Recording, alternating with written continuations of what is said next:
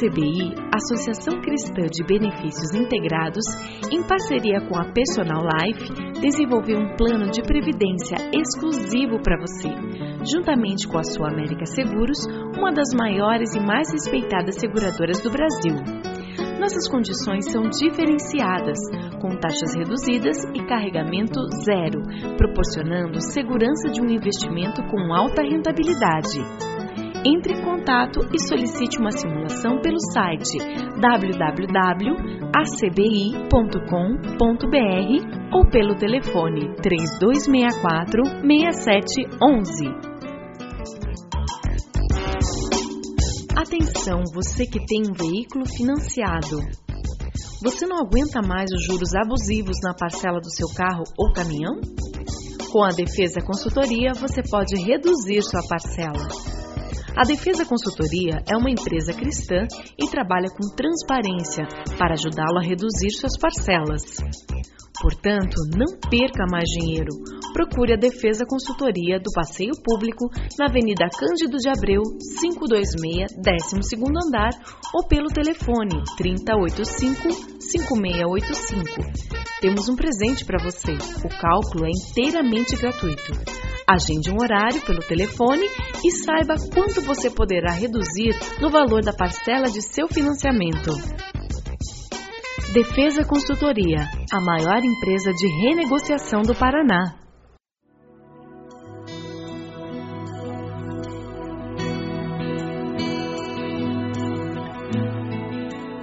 Começa agora mais um Sementes do Amor de Deus, um programa da Igreja Batista do Bacaxeri, em Curitiba.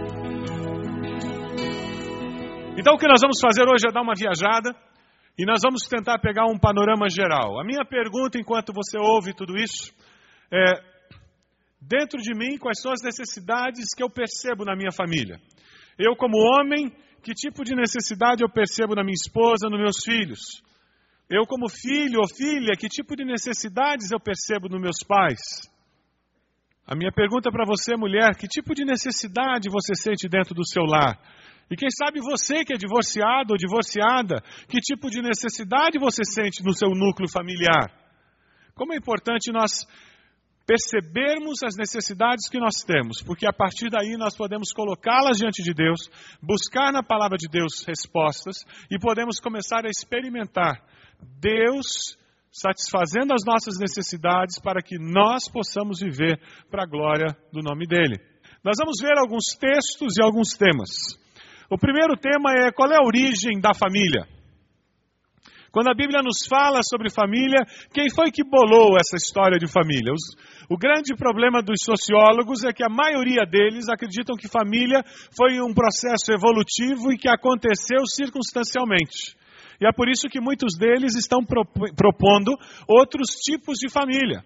Então eles estão propondo famílias de onde moram quatro, cinco casais na mesma casa e eles trocam parceiros na cama e eles dividem tarefas. E o estudo que eles estão chegando à conclusão, sabe qual é? É que aqueles vários casais que moravam na mesma casa e que tinham essa liberdade sexual, eles começaram a ter preferências. E com o passar do tempo, núcleos menores começaram a se formar dentro daquela casa. Os sociólogos eles acham que a família, pai, mãe, filhos é algo do passado. Muitos deles defendem isso. Será que a família é um acidente sociológico ou é projeto de Deus? Aí vale a pena nós irmos lá na palavra. Se você vê Gênesis 2, 22, foi Deus quem deu origem à família e criou o homem e a mulher, um para o outro. E da costela que Deus tirou do homem, fez uma mulher que trouxe ao homem. E o texto bíblico continua falando sobre essa unidade que é criada por Deus. Veja, se eu entendo que a família foi criada por Deus ao criar homem e mulher, para mim fica mais fácil lidar com alguns desafios que vêm hoje em dia, aonde nos parece quase que aceitável uma família feita por duas mulheres e crianças, ou uma família feita por dois homens e crianças. E a mídia está investindo pesado nisso. O que nós vamos ver é que a Bíblia coloca alguns parâmetros muito claros com relação à família, com relação à sexualidade e como ela deve ser expressada. Nós estamos vendo cada vez mais novelas colocando esse tema da homossexualidade, procurando criar em nós uma aceitação. E se você perceber e analisar, sempre o homossexual ou a, a mulher e homem homossexual da novela, sempre eles estão sendo perseguidos injustamente e são pessoas ótimas. Já percebeu isso? Pessoas bondosas, que ajudam os outros, só querem viver a sua sexualidade sem prejudicar ninguém. Na realidade, é um trabalho de mídia tentando provocar na população uma aceitação dessa realidade que para eles parece uma coisa impossível de ser evitada. Quais são os propósitos da família? Para que, que existe a família? Nós encontramos alguns parâmetros muito claros na Bíblia. Os propósitos da família: companheirismo e unidade. É por isso que é possível ser família, mesmo quando faltam um dos cônjuges. Por isso que é possível ser família, mesmo quando faltam os filhos. Porque um dos propósitos de Deus é companheirismo e unidade. O outro propósito é ter e criar filhos. Alguns casais que não podem ter filhos, e está crescendo o número de casais que não conseguem ter filhos biológicos, precisam considerar seriamente que para criar filhos eu não preciso tê-los fisicamente. Quantas crianças precisam de um lar, de um pai, de uma mãe que os ame? E o desafio é nós entendermos isso e nós investirmos na vida dessas crianças, que serão abençoadas por nós e nós seremos abençoados por elas. Também a, família tem como propósito a expressão sexual responsável. O texto aqui citado é 1 Coríntios 7,3, que fala do relacionamento sexual entre um homem e uma mulher. Porém, nós vemos também a necessidade de que as crianças percebam os papéis masculinos e femininos sendo vividos por dois adultos, para que elas desenvolvam a sua sexualidade, a sua identidade sexual. A obra de Deus deve ser cultivada na estrutura familiar.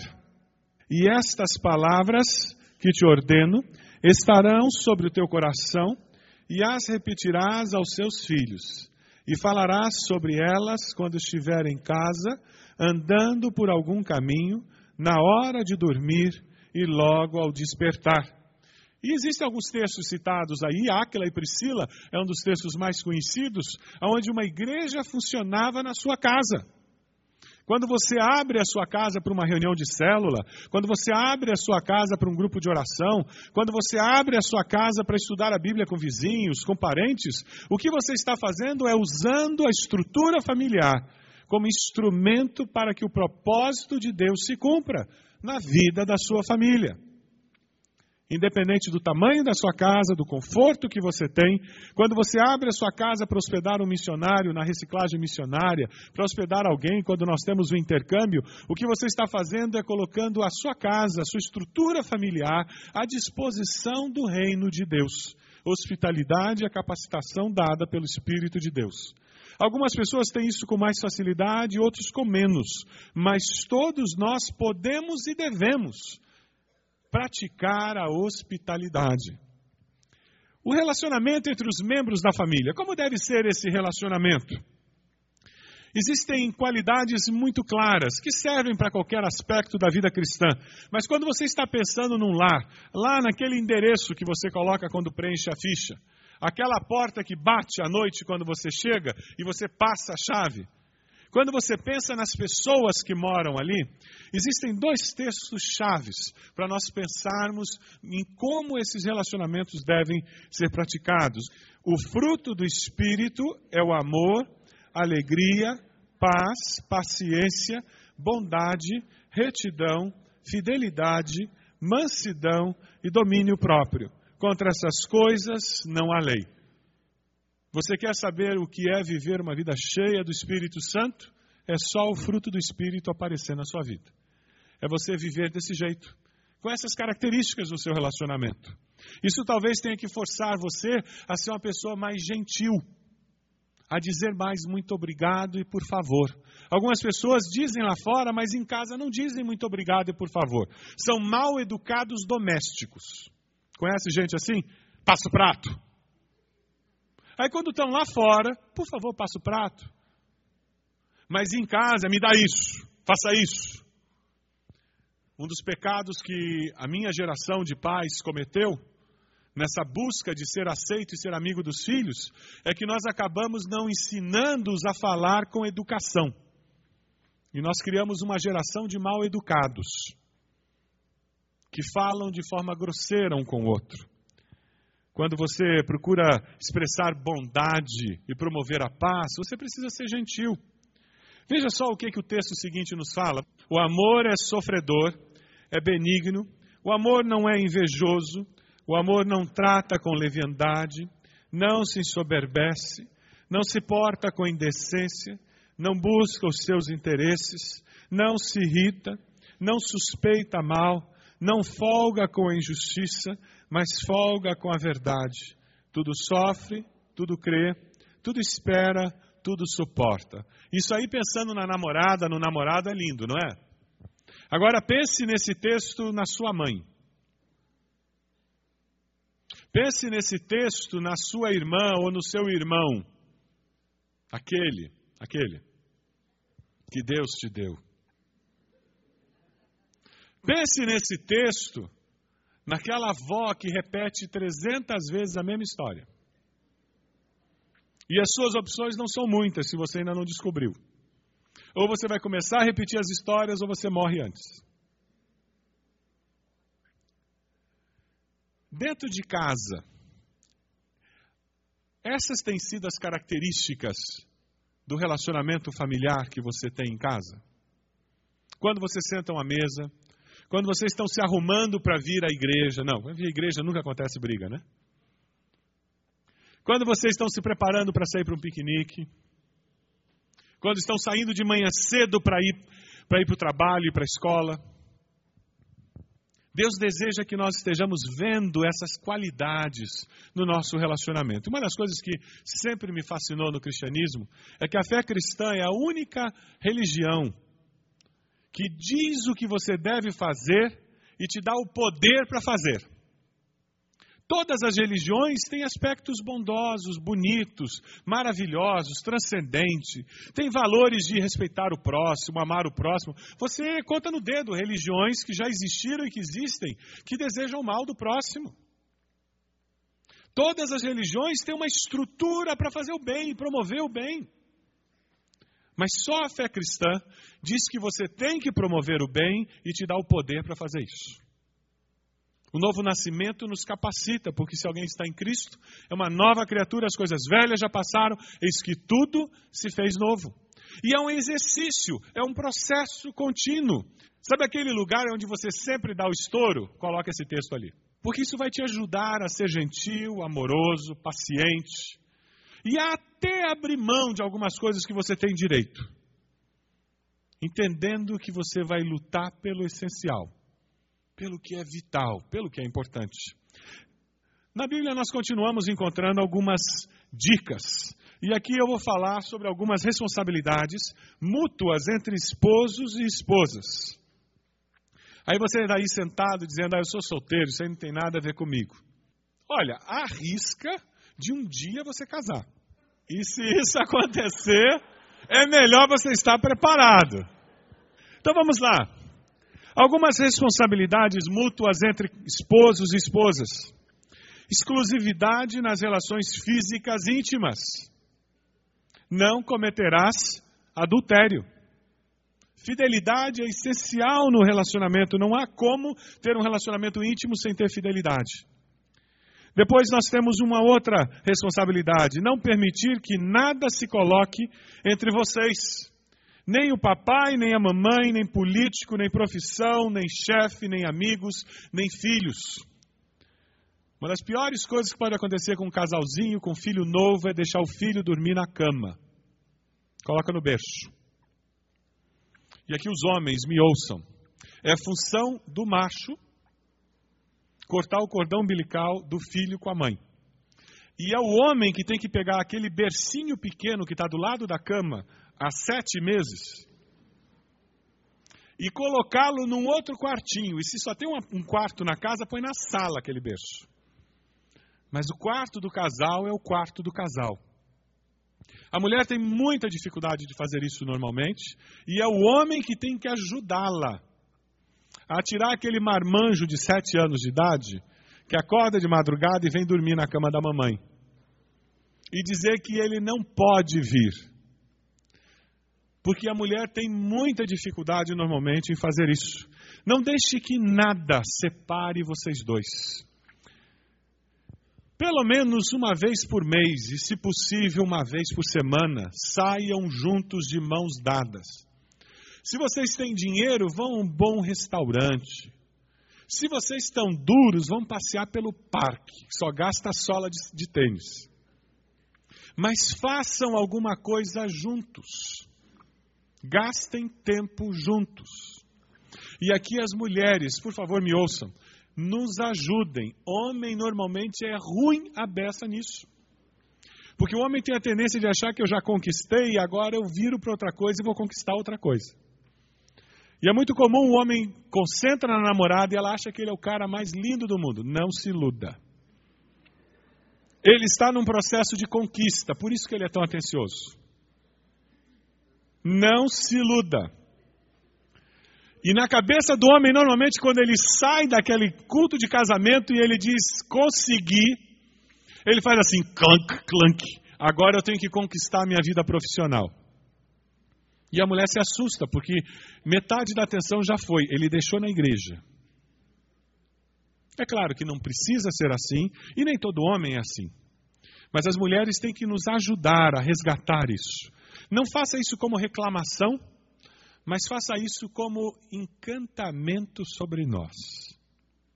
E isso mulher sabe fazer. Deus deu essa condição porque Ele sabia que nós precisaríamos desse tipo de encantamento.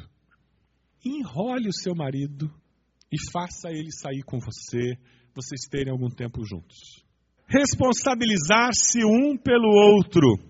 Honrem a Cristo pela submissão de uns aos outros. Nesse ponto, os homens têm mais dificuldade. É mais fácil uma mulher cuidar de um homem doente do que um homem cuidar de uma mulher doente. Responsabilizar-se um pelo outro é você perguntar como é que o outro está espiritualmente. Como é que vai teu período devocional? Você sabe como tem sido o período devocional da sua esposa? Qual foi a última vez que você perguntou para ela?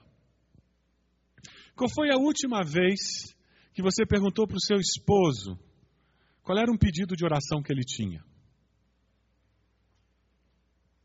Isso é nos responsabilizarmos um pelo outro. Continuando, reconheça a autoridade de Deus sobre o lar. Se o Senhor não edificar a casa, em vão trabalham os que a edificam. Não se iludam.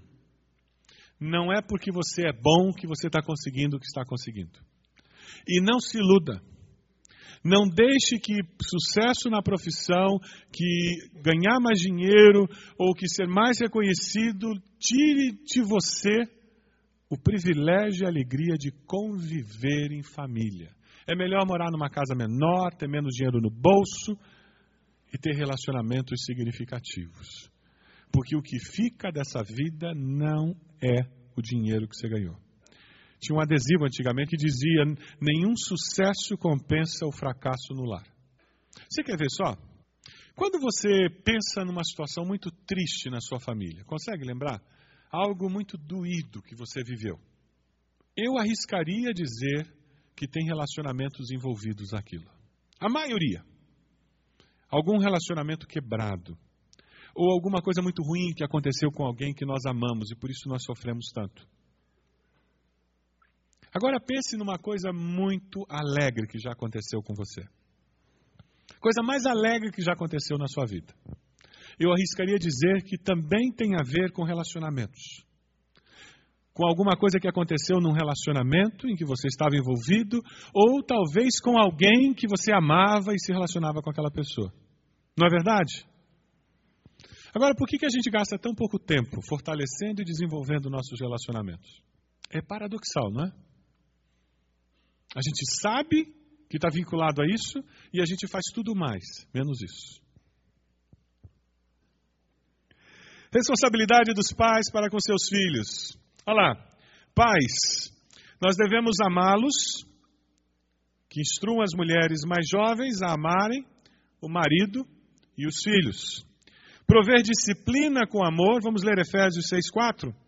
E vocês, pais, não vivam repreendendo e irritando seus filhos, deixando-os irados e rancorosos, antes eduquem-nos com a disciplina amorosa, que o próprio Senhor aprova com recomendações e conselhos piedosos.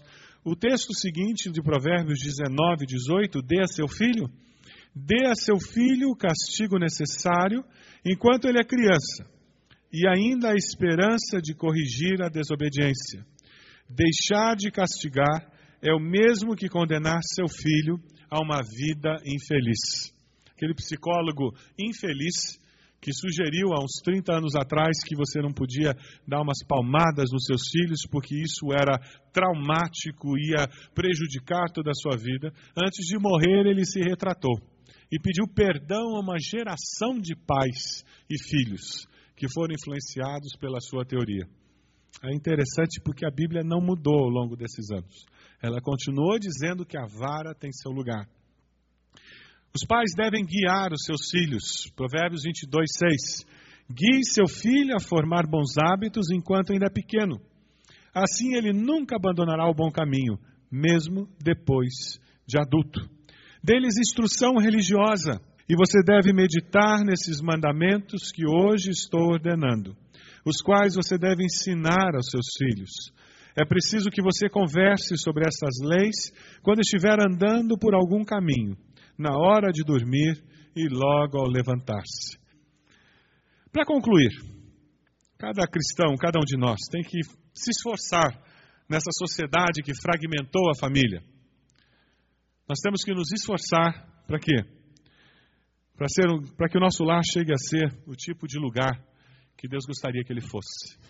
Não é algo que acontece instantaneamente e não é algo que acontece uma vez e nunca mais precisa ser reavaliado, recondicionado, redirecionado.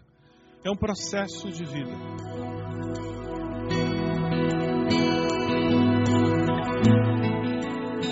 Este foi mais um programa Sementes do Amor de Deus, com o pastor Roberto Silvado, da Igreja Batista do Bacaxeri. Se você deseja obter cópias dessa mensagem, ligue para 33630327 ou envie um e-mail para radio@ibb.org.br, informando a data da mensagem.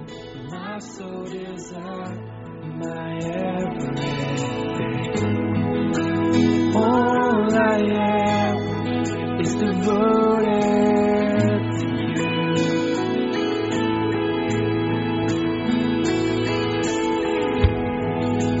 How could I fail to